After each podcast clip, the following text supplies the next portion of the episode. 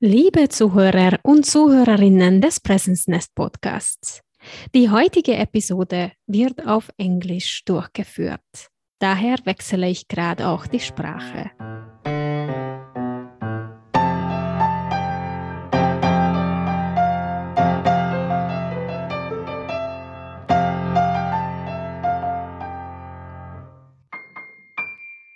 Welcome, listeners.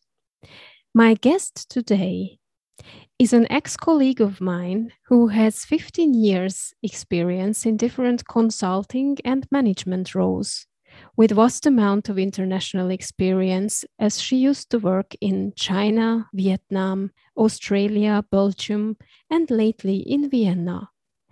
She's a very open minded person who is always open to learn something new and having pioneer ideas but her enthusiasm were often coupled with long working hours. She has just recently found her way out of this a little bit workaholic lifestyle, and she's quite ready to share her experience with us. Let's welcome Andrea Lee. Thank you, Olga.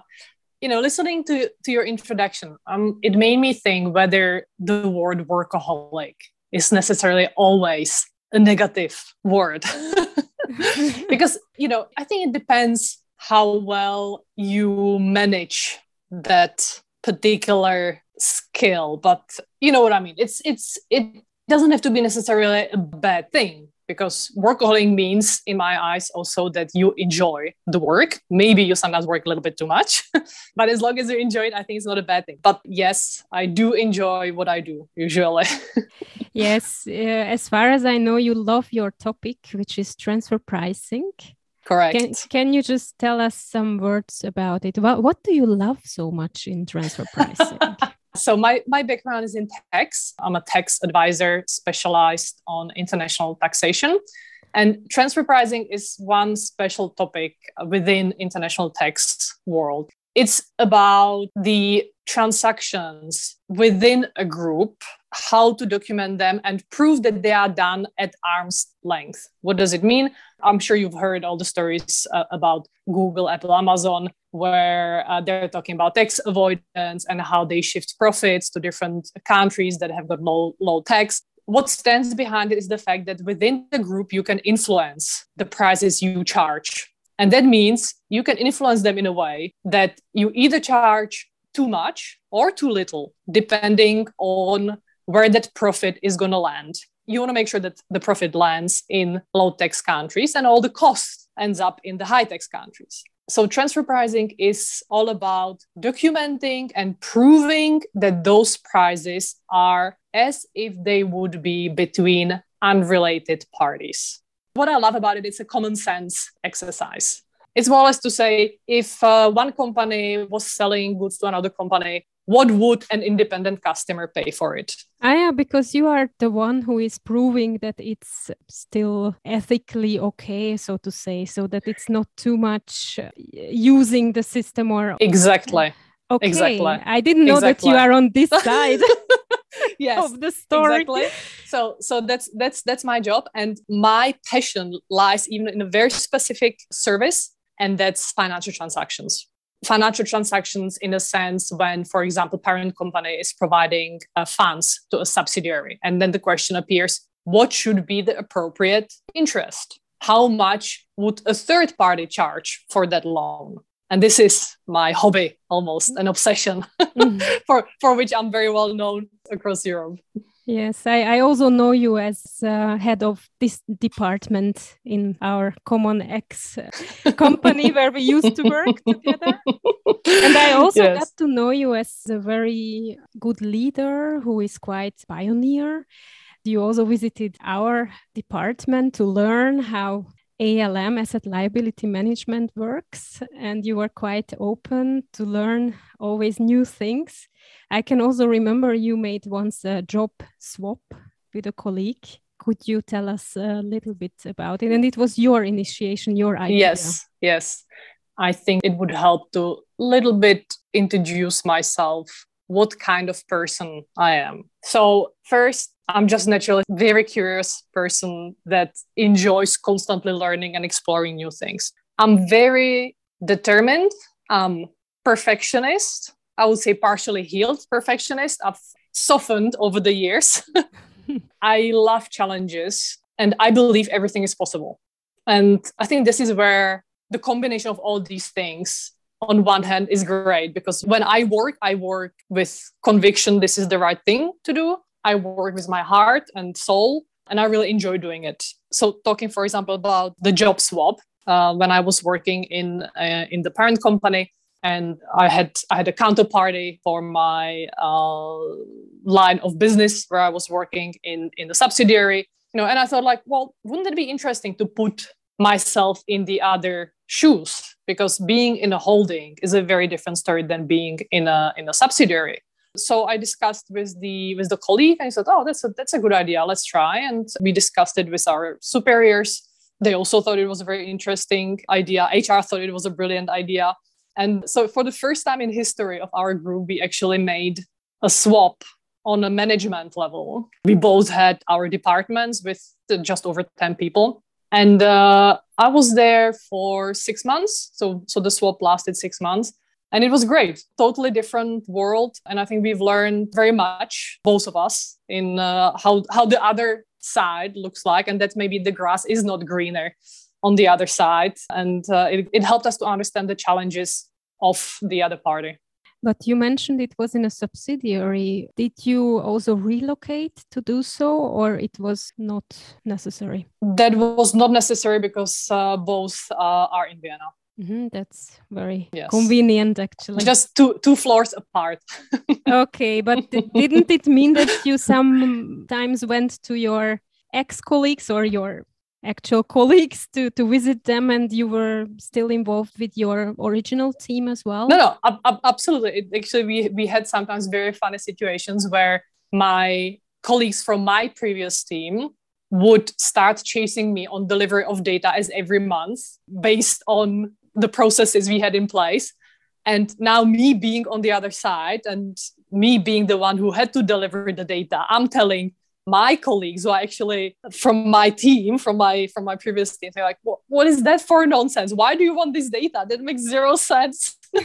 so so it was it was actually really, really good. I think until you're put in that position where you don't have a choice, you need to have a look at it. You don't realize that sometimes the things do not make sense or that you know you you really need to stop and think about things slightly, slightly differently.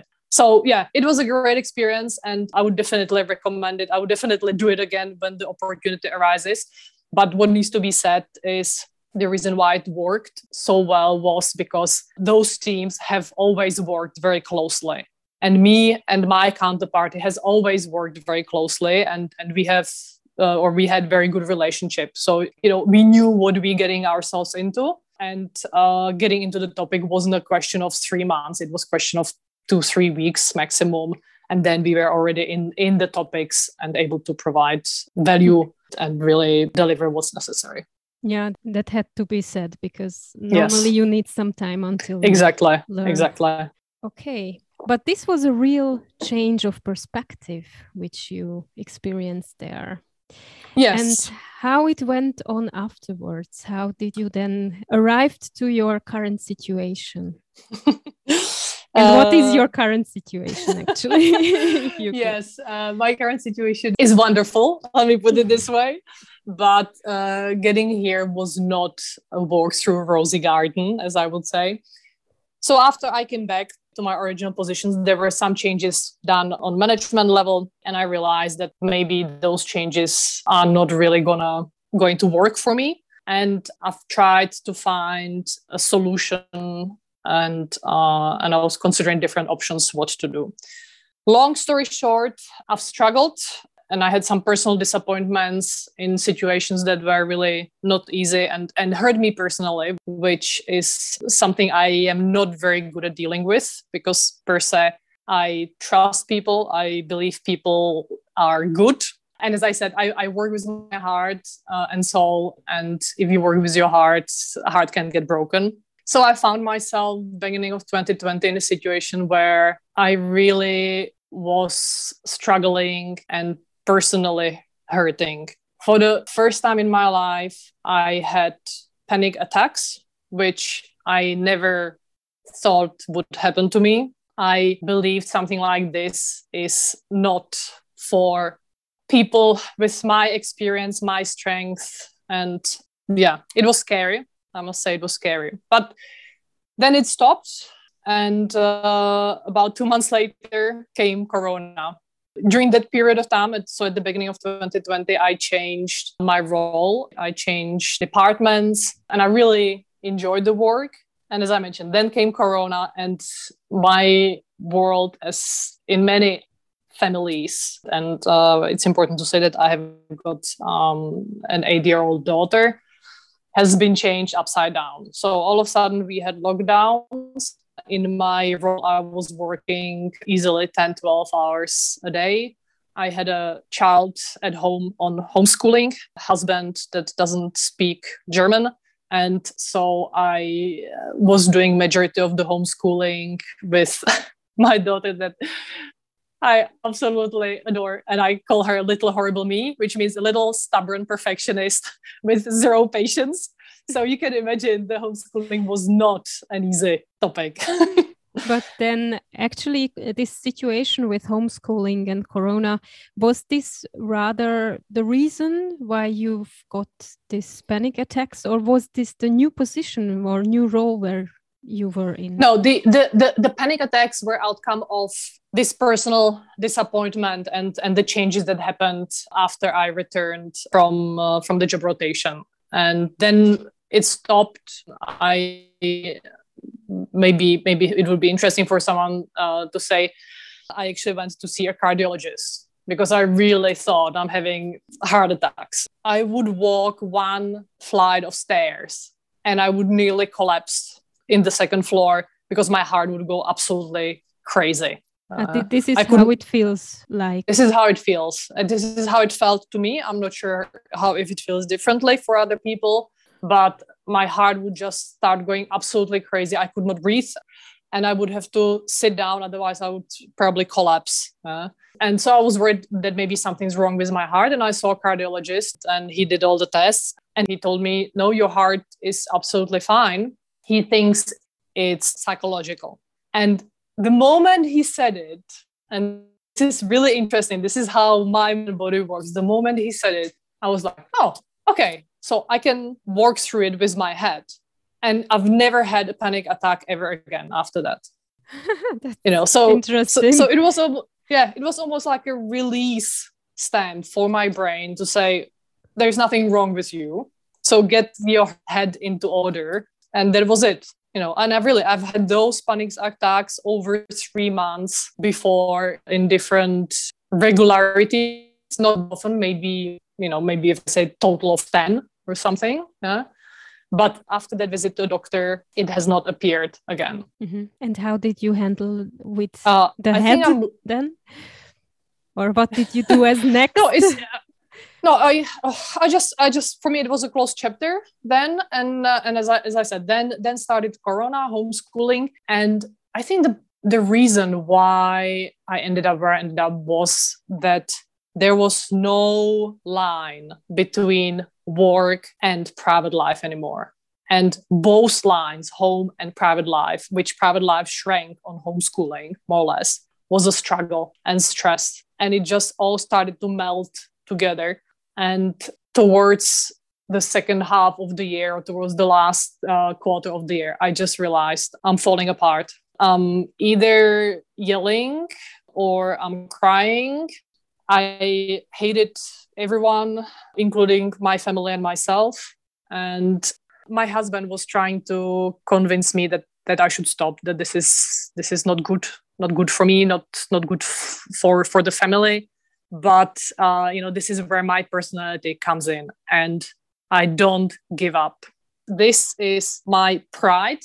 My pride would be capable of killing me. I would be able really to work till I drop dead just because my pride doesn't allow me to stop. And I had for two months discussions in my head. I knew it's not good. And uh, and I knew it's not good for for my family, for my daughter, and uh, I was just trying to fa- find a way how I can justify it for myself. And uh, as absurd as it may sound, last year in December, I have got birthday, middle of December, and my head, that is a very strong head, accepted kindly the justification that for my 45th birthday, I deserve a special present and that special present is that i'm going to resign from my job.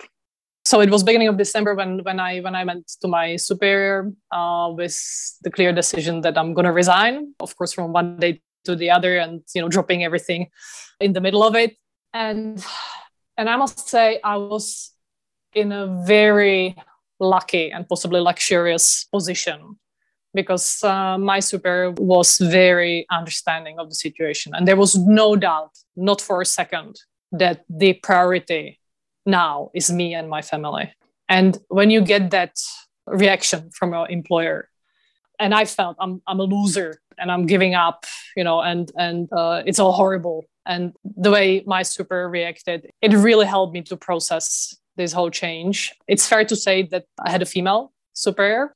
I believe for men, these things may be harder to handle, especially if you have hysterically crying female in front the, of you on, in front of you uh, with, a, with, a, with a breakdown but it was really it was it couldn't have happened any better and, why did she you, did why did you yeah. wait for your birthday actually why you as I, as I said I, I just the point just, in your birthday the, the, the, point, the, the point the point is it was a present from myself to myself mm-hmm. otherwise i could not you know if i if i just quit just on a spot it would for me in my head and in my situation back then it would mean that i have given up that i'm a loser and this is something that i would have difficulties to admit and digest and process uh, so uh, you know it's it's it's like before I met my husband, I used to do a lot of ice climbing and you know high elevation uh, mount- mountaineering up to seven thousand meters.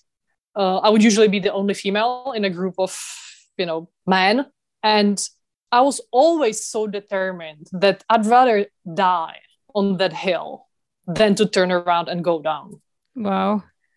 And you realize how stupid that is when you actually get close enough to that situation. Yeah but mm-hmm. i think you need to get there. You need to get almost burned to realize that the position you're holding is just silly. Now, do and you really need to? Or what would you advise to others? Or it's like you you need it exactly i someone I, I needed it and i can totally imagine that people with similar mindset like mine, which means stubborn, determined, uh, perfectionist. I mean, these are all wonderful qualities, but if you don't have them under control, they can really destroy your life. Take um, take over the control. And take over exactly, and take over the control. Yeah. So so I got to the situation where I did the first step, and back then my superior uh, also strongly recommended that I find myself a psychotherapist. Again, that was something for me that I thought like, you know, who needs that? I mean, it's it's just blah blah blah. what what what can it do for me? You know, it, it was again, it was all about the timing, the time and place, and it was hard to say no when your wonderful boss agrees, you know, to to everything and and, and give, gives you a great support so I did go to. We were we, we were so lucky that we have health center, or we used to have health center in in our company. I gave them a call, hoping that no one will pick up, so I can you know say that oh it didn't work out, etc.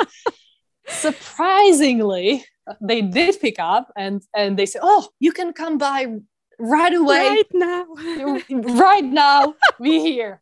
And I'm like, oh, okay, well, but you know after that whole year that i just had i believe really these things happen for a reason and this meant to happen.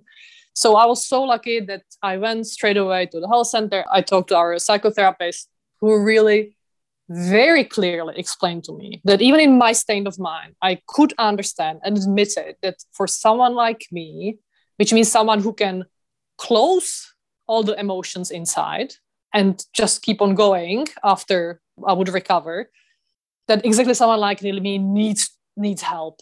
And talking about closing the emotions, when when I actually more or less totally collapsed, no one from my colleagues had any idea that I was not doing well.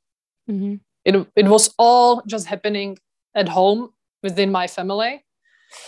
Uh, and uh, no one from my colleagues actually realized that I was having difficulties because I'm too professional to, yeah, you, you to show it, it away quite good. Yes. Even yes. maybe even in front of yourself, you have uh, yes, yes. Because if, if I would have admitted really how bad I'm feeling or how unwell I am, I would have cut that cord to say earlier than than mm-hmm. end of last year. No.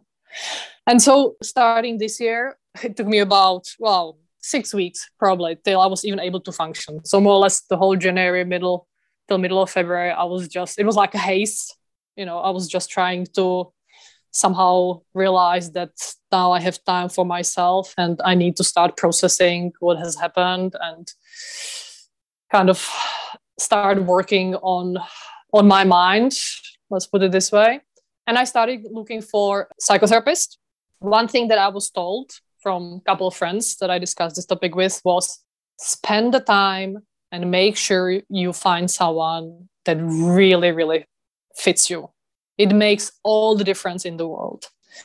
And so i visited i believe three three different psychotherapists and it was the fourth one that i decided to choose and i was already started to doubt myself whether i'm just being so difficult on purpose because my brain subconsciously is telling me i don't want a psychotherapist and that's why no one is perfect because i don't feel comfortable with any of them and just when i started doubting myself i actually met this lady who was, I believe she was like 75 years old and looked like a good witch. And it was just, I just felt like I don't even need to talk and she can see exactly inside what's going on within me.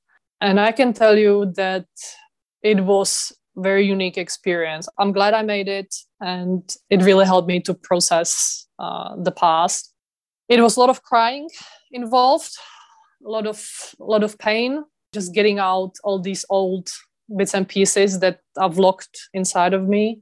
And once I got all that out, then it actually, I started feeling great very quickly. It, it was really unbelievable how quickly I started feeling the old myself, you know, the, the, the happy person, self confident, someone who believes there are no no obstacles that sky is the limit and everything can happen. And i'm really grateful and and this is also what i've said a few times on different occasions to everyone who wants to listen to this story. I feel very lucky that my superior firstly accepted my situation with amazing support and made me do this made me go to psychotherapists because i know 100% i would never do it and I would never come up with that idea to do it.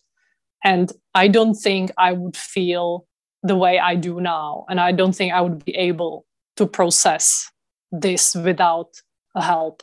Mm-hmm. Was this the only one help you have uh, taken, or you did oh, there were, something there were, else? Yeah, there were there were a few things happening in parallel. Again, you know, when as I believe when the universe uh, aligns, it just all starts happening so as I as I was going through the psychotherapy, a friend of mine who has a kind of a coaching, um, uh, also coaching uh, business, she has offered me and my husband to, to join a few weeks course that's uh, concentrating or, or the, the main topic is positive uh, it's called positive intelligence so where it's all about you as a person and how you deal with different situations and what I really liked about it, there were a few elements. One was for the first time in my life, again, something that I considered silly, I've learned to meditate. My husband has been meditating all the whole time I know him.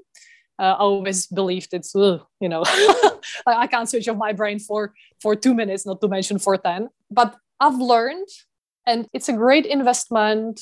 You don't need much. You know, you, no one expects that you're gonna sit down for 20 minutes and sit in a lotus position and, and switch off your brain from from day one. And not even at the, at the end when you're you're meditating 20 years. This is also not expected.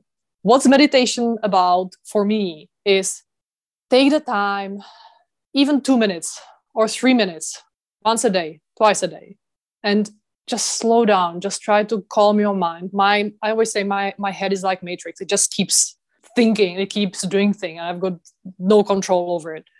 And to learn this to stop and breathe and listen to your body and that's what it is. Listen to your body and just let go i think that helps you with everything that comes during the day mm-hmm. because you know, if I was listening more to my body the previous year, I would have put it to an end much, much, much earlier.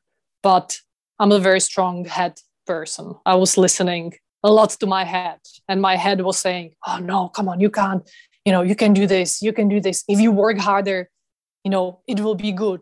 You can't resign now. It's Corona. People lose their jobs. You can't resign. You know, and, and you know, it just keeps going, you know. And if you let all of that go and you actually just listen how your body feels and how are you feeling as a person and what's your heart telling there was never any doubt that you know i need to change i need to change what i'm doing and how i'm doing it and and this is what i've kind of perfectioned over this year because i have not worked the whole year and this year was about getting to know myself getting better in connection with myself and helping my daughter as well to um, process, let's say, process last year. Because if you ask my daughter, how was mommy uh, when mommy was still working? She just goes, that was horrible. It was the worst time ever. It's it was hard for kids in any case, you know, because they were locked at home, lost their friends, lost, lost their school and everything. And then they have crazy parents, you know, at home going absolutely ballistic. So this year was a lot about slowing down, learning out of that experience. About values, also, what, what is it that I want from the future? And what have I learned from the past few years? Know, so there was a lot of thinking done this year, let me put it that way. Mm. And wh what are the practices which you will keep also for the future, which you learned in this period? I will definitely keep the short meditations, and it's it's all about creating a routine. It's like brushing your teeth, right? You would never doubt if you have time to brush your teeth. It takes two minutes to brush your teeth. You always find the time. This is exactly how you need to create that routine with the meditation. Uh, so, for example, I'm the first person getting up in the morning. Usually, I have got still 10, 15 minutes by myself. I try first thing, sit down for a couple of minutes and meditate.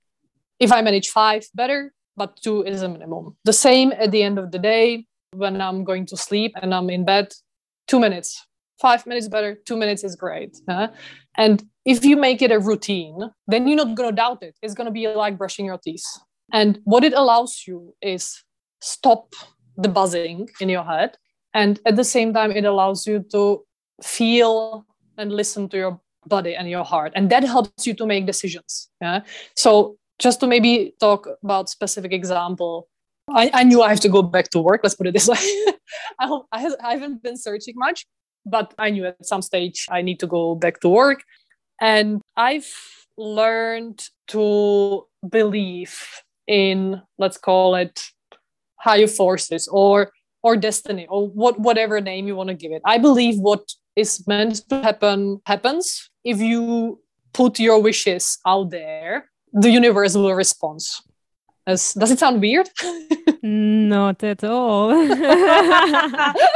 This you learn if you start to listen inside yes. and you also observe what kind of thoughts you have and what happens afterwards. Yes. And obviously, you have connected the dots.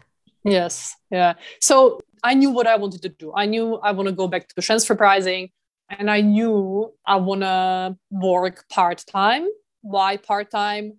Because I don't want to jump straight back into where I was before and i want to have time for myself and i have a lot of time for my family and uh, it's time to change. And what i mean change is i've i've had management position most of my life. I've had people responsibility most of my life. And i love it. I love having young talents with open minds that you, you can help them to open those wings and fly. And yes i enjoy working in stress and i enjoy challenges and everything but it's not the time now. And i'm not saying the time is not going to come again where i'm going to come back and i want to work 12 hours again and and change the world and make it a better place. But right now i know what i want. And what i want is do what i love which is transfer pricing with people i enjoy working with limited hours so that i've got time for my hobbies. And talking about hobbies, one thing I've learned is also make sure you have activity that allows you to switch off from your job or your stress or, or, or whatever you call it. For me, uh, this year, I started again intensively playing golf, which is unfortunately very time consuming activity. But I've also started doing ceramics. And ceramics is something that's easily you know takes usually a couple of hours and i can really highly recommend it. That apart from golf is the only activity where i can sit for two three hours and there is nothing else in my head apart from concentration on what i'm currently working on. And you use your hands actually. So that exactly. you're not in your head all the time. Yes yes. I think i think that's a very good observation uh, because I think if you're, let's say, a white collar, so you work in office, you work with computers, and you don't create anything with your hands, I think it's a wonderful balancing activity to your daily routine because all of a sudden you realize you can create something that has value and you can touch it and you can use it. And, you know, I'm sure different people have different interests. Mm-hmm. But I think it is important to have something that will get you out out from work out from your family and uh, will allow you to have at least an hour for yourself mm-hmm. to center yourself from your daily stress mm-hmm. yeah where you can be perfectly in the moment exactly exactly mm. so thank you very much that you are quite open and even told us about your inner processes which you went through. I can only hope that it, it inspires others who maybe don't wait for having panic attacks, uh, but they realize it before and they do something. What would you recommend for others? What would you give them on the way? I think it's very hard to get out of that crazy circle when you're running in it. Uh, you know, I remember when when I was in in the middle of it, I was reading all these smart comments or advices. You know, do not compare yourself to the others. Don't be too hard on yourself. Make sure you've got time for yourself. But when you're in that crazy buzzing world, it's just not soaking in. Uh, and I think here it's important to have someone so a friend that will kind of grab you and shake you and say look take the time off take stop for a minute and think about what is it that you want and do you feel and how do you feel uh, i remember when i started going to the psychotherapy and, and and i started feeling better it really felt like my head just came out of the water. And for the first time, I could actually take a deep breath and I could see the sun and the sky. It really, really, that's how it felt. And you don't realize until you stop that you were running in this crazy circle. Uh, mm-hmm. And for that, I think it's important to have also the, the hobbies. Because I think if you have hobbies which allow you to stop, they will keep you grounded and they will allow you to have that thought uh, process that will hopefully kick in when you're getting down that steep slide and you need a break. Mm-hmm. and you know and your body is screaming and telling you need to stop. This is not going well. So i would say have a friend make sure you've got a good friend listen to your good friend make sure you've got an activity that allows you to step back from all of that. And try meditation but i know it's hard to start if you don't believe in meditation uh, I again, I know there is no way I would start meditating a year ago, but mm-hmm. look, here we are. Yeah. So I think that's that's and and one one more thing. This is this is this is um, very important, especially if you're a perfectionist.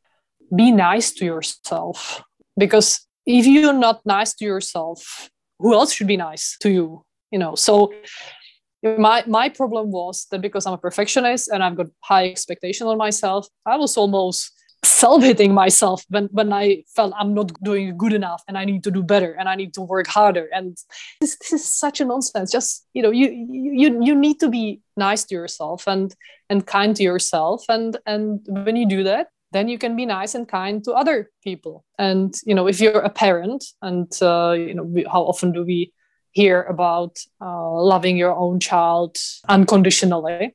You cannot love someone else unconditionally if you don't love yourself unconditionally. And of course, I would not love myself unconditionally because I need to do this, I need to do that. I'm, I'm still not very good at this, you know. so there was a whole list of things that you're before, programming. You know, exactly, exactly. And that's again, it just let it go. You know, it's and I really it feels like I've redesigned myself over this year, and it has been a whole year that it was a one year process. And the work is not finished obviously. But i'm grateful you know it was it was a horrible place to be. I mean really when i when i think about end of 2019 beginning of 2020 end of 2020 that was a horrible place to be. And now when i look at it i'm thinking i'm, I'm grateful because if it wasn't so bad i would have never made such a dramatic end to it. That was emergency brake. That was really full bullet train going full speed and someone pulls the emergency brake. And I would have never redesigned my way of thinking. And, uh, you know, I'm, I've always been too organized, too, you know, spreadsheets, as my husband likes to say. And that's not what life is about. It's about being kind to yourself, being kind to others, and uh, do what you enjoy doing as long as um, you know it's it's I don't know. I don't as know long as you enjoy it. yes, but you know, of, of, course, you've got also responsibilities. Yeah, you you mm-hmm. can't just say, "Oh, I enjoy traveling. I, I, I do enjoy traveling. I could travel my whole life, but unfortunately, no one is going to pay me for that." Yeah, so it's a it's you can make things work while having you know fulfilling your responsibilities. It's just you need to listen to yourself how to combine those two things. I think that's the message. I'm also that kind of person. It's either or. Yeah, I'm I'm not great with compromising. I'm, I either do this or I do that. I think it's it's important to learn how to bring things together. And if you have that attitude, which I have, that everything is possible. You just need to ask for it. You just need to know what you want. Then again, you can bring things forward. Mm-hmm. You also wow. said a sentence that if you can't change it, you need to change your view on it. This was also yes. kind of out, outcome as far yes. as I know. Yes, yes, correct. There was something that I've read in one of the books, probably already in a couple of years back. And it partially helped me to deal with the situations I was facing in the office. But really, if you if you think about it, you find yourself in a situation where you're just struggling and you know you think oh it's all that person fault because that person that other person is driving me absolutely crazy. And i wish that person would change. And i wish that person stopped doing this or started doing that. You can keep trying. You can you know, talk to that person and so but if it's not changing what's your option? You either gonna stay in the situation where you are which means you're totally unhappy and struggling or you're gonna change the view of that situation. Mm-hmm. Uh, and you're gonna change the approach how you deal with that situation. Uh, and I've got a lovely example I had back in my in my old work when I had to work with uh, I had to work with a colleague that uh, let's say we were very different type of personalities and I struggled a little bit and under that motto that if you can't change the situation, change the view of it. I've decided that I actually really, really, really like that person. And from the beginning, it's very difficult because obviously you know you don't because you're so different people. Yeah? But I, I started to treating that person like I really like that person. Yeah? So I was really writing always very nice emails, always like, oh, it probably was my fault that I didn't understand what you're asking me. I'm so sorry about not sarcastically. Yeah. Mm-hmm. Let's don't make I wasn't sarcastic. I really mm-hmm. Said I've decided I'm gonna like that person. I'm gonna be very, very, very nice to that person. Because everything else I was just going insane. Yeah. And and somehow it really worked. Yeah. So after a few weeks, that person also changed. And then I started because that person changed, we started to talk, you know, also outside of the business so I got, I got to know a little bit the person. At the end, I'm not saying we became best friends, no, but we found a way how to work together and enjoy it. You know, and mm. this is a perfect example. No? Yeah, that, thank you very much for this example because I also have uh, several examples of this kind of approach and it really works. Mm-hmm. And it's always nice to hear that it doesn't just work for me, but mm-hmm. also mm-hmm. some someone else came to this conclusion as well that actually yeah. with kindness and even if it i mean it doesn't feel right or something because you have to somehow in german we say uh, dein schatten überspringen mm-hmm, so you have mm-hmm. to somehow yeah. really concentrate on it that you can manage it but yes. it, it, it works then yes it's important that it's not meant sar- sarcastically so you really yeah. in your yes. head this is your decision and you know you're going to be really nice and mm-hmm. very polite and you try to put every time a little bit more your heart into it and it will come across. Uh, and it will come across and it will help with the situation. Yeah you you can't fake it. I mean if exactly. you fake it then it will be felt yes. and it doesn't exactly. Exactly. exactly. Exactly. Oh perfect. Thank you very much for all of your sharing and your experiences. and I you're welcome. You, I wish you good luck for the future with your transformed self. Thank you. Yes, let's let's see. It'd be interesting to to talk in maybe three years from now. see how, how my journey continues. But I would also love to hear uh, from people that will listen to this podcast first if uh, they thought it was helpful in any way but also I really feel that Corona was a great catalysator of these situations. And I believe many people uh, were either forced or came naturally to that place where they started to think about their life and what they want and whether they are doing the right thing for themselves. And so it'd be really nice to see to hear some of the stories from people that may listen to the to this podcast and share mm-hmm. some of the best practices yeah. Actually this is also our purpose in presence nest and therefore we do this online congress in march because we want to show people that there are so many possibilities out there to come back to yourself being centered and we are all different. Maybe what works for you it for a third person doesn't work and we just want to show the whole landscape of possibilities so that everyone can find something which is fitting. And we do yes. it now because we also see this need out there. So yes. so thank you very much for your insights. I hope you're welcome. it was it was really pleasure and thank you for inviting me to discuss this with you. Mm-hmm. So, our listeners, this was the podcast today, and we hear each other in two weeks again.